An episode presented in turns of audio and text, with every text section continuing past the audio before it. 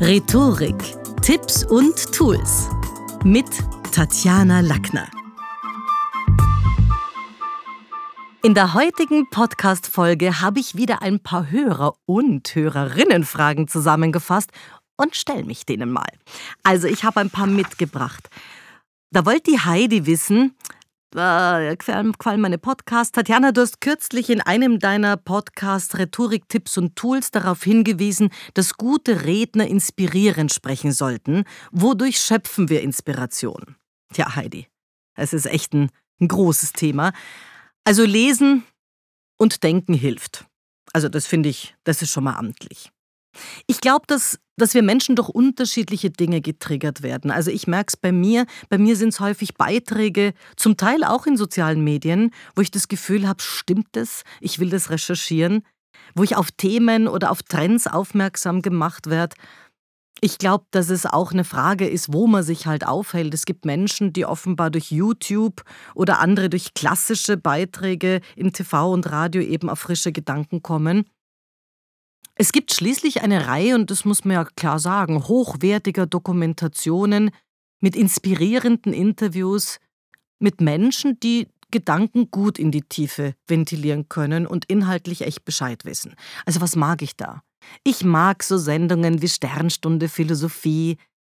Manchmal sogar, finde ich, hat Jan Böhmermann in seinem ZDF Royal wirklich gut recherchierte Themen, wo ich auch als Journalistin sagen kann, das ist in Ordnung recherchiert.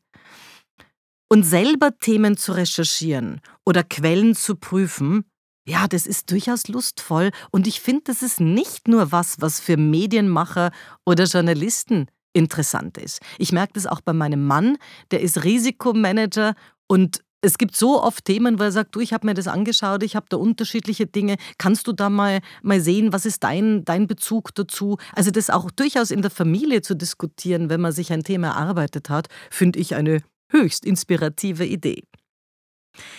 Dann nehme ich noch eine Frage mit. Der Linus will wissen. Ha, das muss ich übrigens dazu sagen.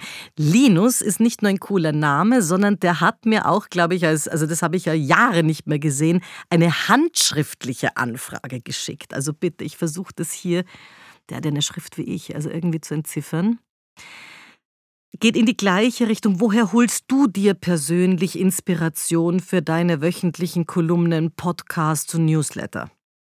Ja, stimmt. Woher?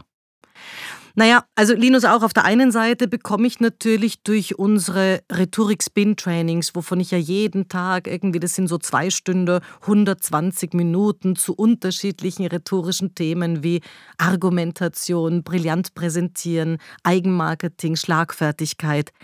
Da bekomme ich natürlich hautnah mit, was meine Kunden aktuell beschäftigt, worüber sie nachdenken, was so los ist, auch in unserer Umgebung, wozu sie auch gerne mehr wissen wollen. Da habe ich wahrscheinlich schon einen Vorteil, weil ich jeden Tag viele Menschen sehe und in Coachings natürlich jede Stunde ein anderes Gesicht mit einer anderen Geschichte vor mir sitzen habe.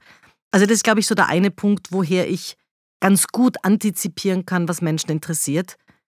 Und auf der anderen Seite stehen in meinem Kalender ganz klar das Jahr vorgeschriebene geistige Tankstellentermine, nenne ich das immer, also philosophische Veranstaltungen, Innovationstalks oder Events, wo ja, wo für mich gedankliches Frischwasser garantiert wird.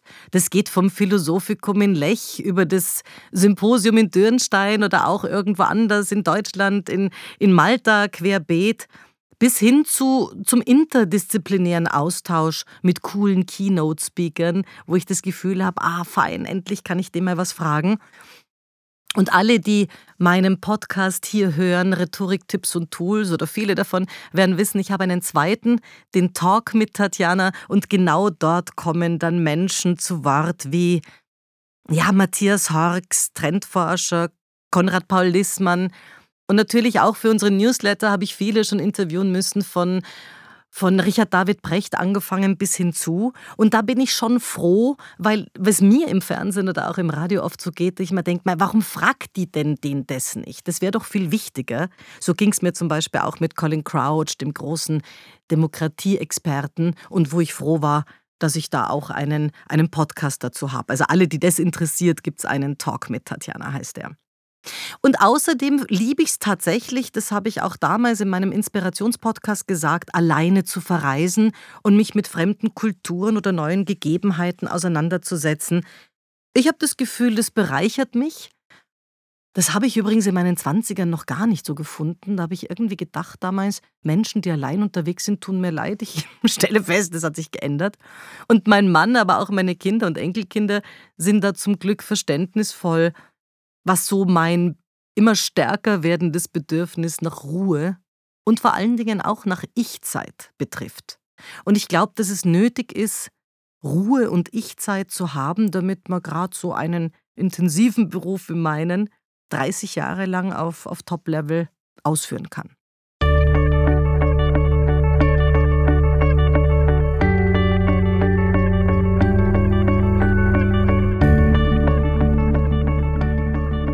Die Susanne schreibt. Ha, das passt doch zu meiner Ich-Zeit. Die schreibt, Reflexion gehört zur Business-Rhetorik. Das hat sie irgendwo auf YouTube von mir, von mir gehört. Und was dafür jetzt meine konkreten Tipps sind. Muss man nachdenken, habe ich irgendwo auf YouTube, ja bestimmt, wenn es Susanne sagt, wird es stimmen. Ja, ich finde, beides müssen wir drauf haben. Nachdenken und vorausschauen. Und es bringt uns zu einer recht vergessenen Disziplin, die sogar die alten Meister vorgelebt haben, nämlich der Wichtigkeit, Tagebuch zu führen. Also Jetzt bin ich ja, was das Tagebuch angeht, ich habe das als, als Jugendliche zum Beispiel gar nicht mögen. Meine Freundinnen haben da Tagebuch geführt. Ich fand das immer so ein bisschen schräg. Aber ich habe mich dann ein bisschen damit befasst und, und kann schon sagen, also wenn man die alten Meister, wen nehme ich, der Eugène Delacroix oder auch Claude Monet, bei dem war ich letztes Jahr, also er ist tot, aber in seinem Garten und seinem Haus. Und das ist schon spannend zu sehen, dass der täglich kurze Einträge gemacht hat in seine Notizbücher.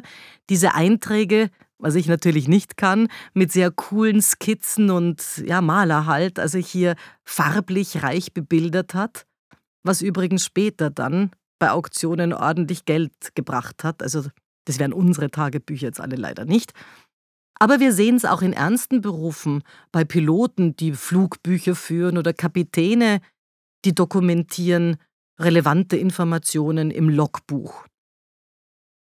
Ich habe das auch gemacht. Ich überlege gerade, als ich vor ja, knapp 30 Jahren die Schule des Sprechens gegründet habe in Wien, da habe ich ein Organisationshandbuch angelegt Viele meiner Trainer begleiten mich seit 20, 25 Jahren, aber wir haben natürlich immer wieder bei uns im Office, wo jetzt eher die jungen Menschen kommen, die die Bachelor oder Master machen und die das auch als cooles Sprungbrett nützen und drei Jahre mit uns sind und dann wieder klarerweise auch wieder weiter, weitergehen.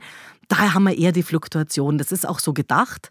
Aber damit da jetzt nicht mit jeder Office Managerin oder jedem Büromanager Know-how bei der Tür rausgeht, habe ich dieses Organisationshandbuch ins Leben gerufen und da werden Abläufe dokumentiert, standardisiert, damit wir nicht jährlich das Rad der Zeit neu erfinden müssen und damit es auch für die, und irgendwer wird immer gerade eingeschult bei uns, eine gewisse Nachvollziehbarkeit gibt.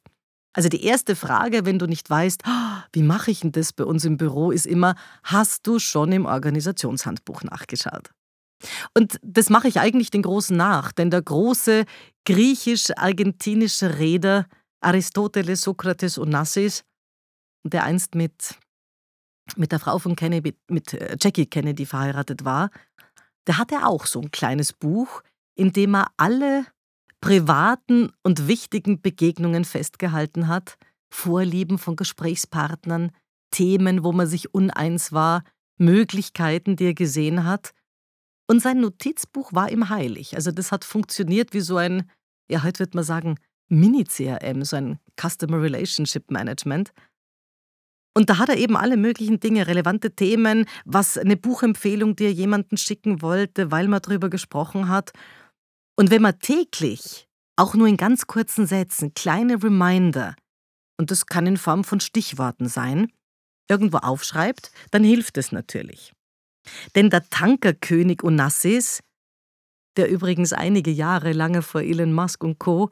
als der reichste Mann der Welt gegolten hat, hatte sicher einen volleren Timetable als die meisten von uns. Und trotzdem hat er es geschafft, da immer wieder mal ein paar Messages reinzu, reinzuschreiben. Ich sehe aus rhetorischer Sicht auch den klaren Vorteil, ja, durch diese, es ist ja fast eine sanfte Form von Biografiearbeit, selber ein besseres Zeitgefühl für Begegnungen, wann war das, Events irgendwie da zu erlangen und Gesprächsinhalte besser parat zu haben. Also das merke ich schon, seitdem ich so, ich schreibe nicht jeden Tag was rein, natürlich. Also es gibt da viele Tage, wo ich merke, ups, heute ist Freitag, der letzte Eintrag war irgendwie letzten Donnerstag, das, das kommt schon vor. Aber ich höre schon, seitdem ich das begonnen habe, immer öfter anerkennende Worte in Richtung, Tatjana, das weißt du noch? Tolles Gedächtnis. Du weißt noch, was man. Also ja, ich weiß gewisse Dinge noch, aber auch nur deswegen, weil ich sie dokumentiere. Ich bin sicher, ich wüsste sonst aus dem Gedächtnis nicht alles. Und heute schreibt man sowas wahrscheinlich auch nicht. Also ich würde heute kein Tagebuch schreiben mit der Hand, sondern man hat halt diesbezüglich versperrbare Diary-Apps. Ich habe da eine, die ist irgendwie ganz cool, da kann man den Tag bewerten, mit, mit, man kann da Fotos hochladen, Audio- und Videofiles sogar, Einträge machen natürlich. Es gibt so immer so ein Tagesstimmungsbarometer mit Grinsesmiley, wie auch immer. Ich finde, man muss vielleicht aufpassen, weil es gibt eine Flut an Apps, wenn man sich sowas aussucht. Man sollte sich eine App aussuchen, wo man die ganzen Inhalte, die man da liebevoll einpflegt, vielleicht auch in ein PDF bringen kann und durchaus auch rausdrucken kann. Denn das habe ich schon einige Male gehört, dass Menschen sagen, ah du, ich habe da so eine App verwendet und dann habe ich ein Update gemacht und alles war weg. Ja, also das ist es natürlich dann nicht. Das ist nicht die Idee. Ich finde es wichtig, auch schriftlich Formulieren zu trainieren. Denn wer sich jeden Tag einen Titel für seinen Tag überlegt und einfallen lässt, in wenigen Sätzen inhaltlich eindampft, was die Essenz der vergangenen 24 Stunden gewesen ist, der wird besser beim Klartexten. Und so ein bisschen, also fast schon philosophisch gesprochen, wenn man jedem einzelnen Tag eine Note und Bedeutung gibt, dann hilft uns das, selbst Jahre später, diesen Tag nochmal nacherleben zu können. Denn wenn jetzt nicht gerade ein Todesfall oder Geburtstag oder Hochzeit oder irgendein Event war, ja, ich wüsste nicht mehr, was ich am 23. Oktober des Vorjahres gemacht habe, außer ich schaue in mein Handy bei den Fotos oder in den Kalender, aber ich habe dann dazu auch nicht wirklich einen Ablauf und ein Gefühl. Und das finde ich, ja, ich, ich finde das sonst schon schade, wenn, die, wenn uns die Stunden verblassen die wir so Stück für Stück in Richtung Tod uns bewegen. Also wie gesagt, an hektischen Tagen stehen dort manchmal vielleicht nur zwei Sätze drinnen, im Sinne von, was triggert mich? Welche Emotionen catchen aktuell auch meinen Verstand? Manchmal geht es mir auch beim Zurücklesen so, dass man gut erkennen kann, was war da mein Reaktionsmuster oder auch das Reaktionsmuster der anderen, wenn es eine knifflige Situation gab. Und für mich sind so kurze Brainscripts wichtige Übungen, um den eigenen Fokus, auch wenn man so ein Unternehmen führt, zu kontrollieren. Natürlich für Interviews gilt es auch Saga zu produzieren und auch schriftlich Reflexion zu üben nach der Devise Schau zurück und denk nach vorne. Das war's für heute. Besuchen Sie mich doch in der Schule des Sprechens in Wien auf Facebook, LinkedIn, Instagram, YouTube und auf Clubhouse oder auf sprechen.com.